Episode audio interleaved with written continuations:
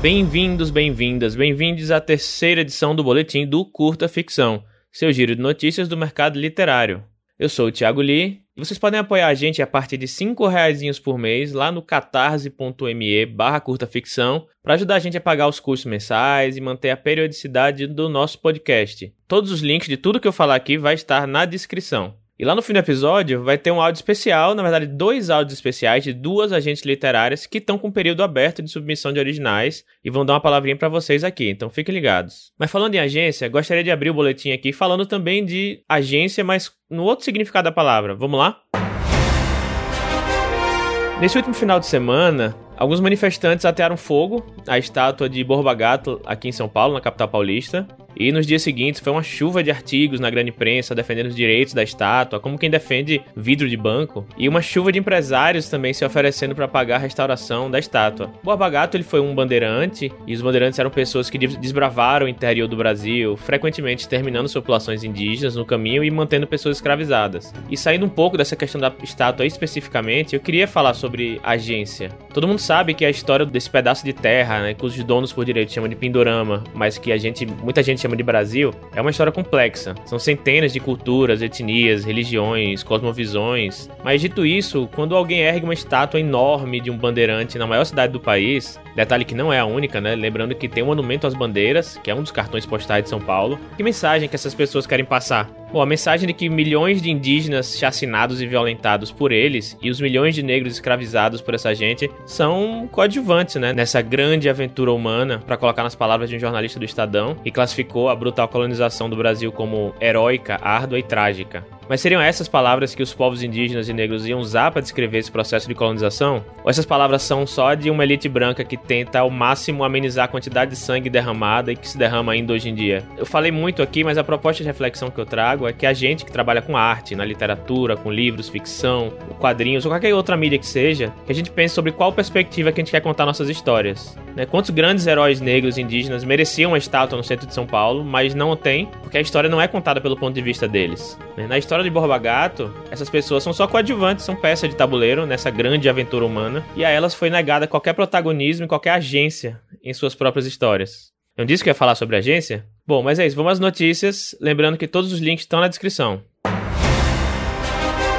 A revista Eita, que eu já tinha mencionado aqui em outro boletim, que é abrir período de submissão, ela liberou lá no site deles as suas referências de textos que buscam, né? O estilo de, de conto que elas buscam, isso para cada um dos editores da revista. E tá bem legal, é muito bacana, mesmo que você não pense em enviar texto para lá, é legal para você ver como é que funciona um processo de escolha, um processo de submissão de originais e ver que tipo de texto as pessoas estão procurando. Vamos para outra? A revista Égua Literária, que é uma revista feita inteiramente por pessoas do norte, da região norte do país, lançou sua edição zero, intitulada O Norte pelo Norte. A capa tá lindíssima, é muito bacana, vários autores e autoras muito legais do norte. Recomendo muito vocês darem uma olhada. E lá está incluindo também uma entrevista com o Daniel Munduruku, que é um autor também fantástico, já mencionei ele algumas vezes aqui no Curta Ficção. Recomendo que vocês deem uma olhada lá. Feira Miolos, que é uma feira de publicações independentes, realizada pela Lote 42, está com inscrições abertas. Até o dia 12 de agosto, artistas, coletivos e editoras interessadas têm que preencher um formulário lá no site oficial do evento. Essa edição da Miolos vai acontecer nos dias 6 e 7 de novembro, por meio de transmissões ao vivo no Instagram. Então não, não vai ser presencial, tá? Fiquem tranquilos. E 100 participantes serão selecionados para a feira. O Prêmio São Paulo de Literatura, o maior do país em premiação individual para o gênero, abriu inscrições para a 14 edição. Vai ser um autor por categoria, né? Melhor romance de ficção do ano 2020 e melhor romance de ficção de estreia do ano 2020. Cada ganhador receberá 200 mil reais em prêmio. E para concorrer, a obra de ficção deve ter sido escrita originalmente em português e ter sua primeira edição publicada ao longo de 2020. Somente obras no formato impresso, com ISBN, etc., podem participar. Quem tiver interesse, até dia 6 de setembro pode se inscrever no site lá, conferir o edital, edital completo e ver todas as regras. E por último, tem uma dicasinha aqui de fio no Twitter a Olivia Lober, que é apoiadora do Curta Ficção, ela fez um, um fio no Twitter muito bacana sobre o Mostre Não Diga, famoso Show Don't Tell, que tá bem legal, né, com diquinhas para escritores. Ela que também tem um canal no YouTube, enfim, tá o link aqui para vocês seguirem ela e darem uma olhada na thread que tá muito bacana, muito informativa. E eu vou deixar vocês aqui com a palavra de duas pessoas muito legais Primeiramente, a Sul Roman, da agência Afeto, que tá com submissões abertas. Ela vai explicar um pouquinho para vocês como faz para submeter os textos. O link também tá na descrição do site delas. A Letícia Zumaeta, da agência Autoria, que também tá com submissão aberta, vai falar um pouquinho para vocês. Link também na descrição. Então é isso, fiquem com elas duas e um abraço, até a próxima. Olá, aqui eu sou Romã, eu sou agente da Afeto e hoje estou passando para contar que a partir do dia 30 de julho a agência estará recebendo originais. No nosso site você consegue checar todas as condições para enviar o seu material e também dá para tirar qualquer dúvida. Você também encontra informações sobre outros serviços que a gente oferece além do agenciamento. O endereço do site é afetoagência.com e eu espero ler muita coisa legal e boa sorte para quem pretende enviar seu original pra gente. Oi, oi, galera que tá ouvindo Curta Ficção, tudo bom? Aqui é Letícia, sou agente literária na autoria e tô aqui para chamar vocês para o nosso primeiro processo de recebimento de originais para agenciamento.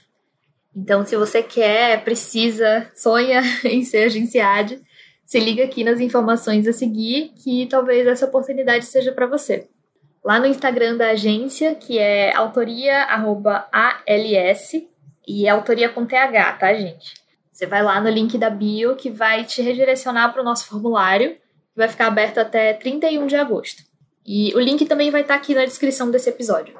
E lá no formulário vocês vão encontrar todos os detalhes e regras do nosso processo e leiam com super atenção, gente, por favor, duas, três vezes, quantas vezes forem necessárias para não acabar cometendo nenhum erro aí por ansiedade ou falta de atenção e acabar tendo o original rejeitado, tá? Nessa abertura, a gente vai analisar somente romances contemporâneos YA. Então, infelizmente, nada de fantasia por enquanto, nada de conto ou noveleta. É só romance contemporâneo YA mesmo. A gente vai dar atenção especial se a sua história representar grupos minoritários e mais ainda se ela for on voice. Então, se você escreve essas histórias, prepara seu manuscrito, participa do nosso processo e se essa não for para você, tudo bem, não desanima. É, tem várias outras agências por aí, agências novas surgindo a cada dia, o que é muito legal. Algumas também com submissões abertas. Então, se liga, pesquisa. É, talvez a gente abra para outros gêneros no futuro, mas ainda não tem previsão de data para isso. É, então é isso, fiquem ligados, boa sorte para todo mundo que for mandar seu livro para avaliação.